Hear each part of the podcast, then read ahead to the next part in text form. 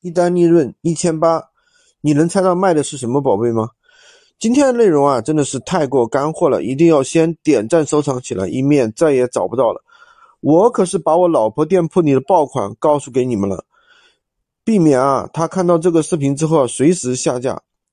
第一个呢，首先有三千多个我想要，这个是仓储货架，那需求量真的太大了。那这个东西的话，一般都是批发单。而且像这种东西的话，都是主货架和副货架搭配起来买的。这个款的话，一天挣个一千块钱还是比较靠谱的。第二个呢，就是办公桌椅。很多初创公司刚开公司的时候，他肯定是要节约成本，他就会在闲鱼上去批量购买一些办公桌椅之类的。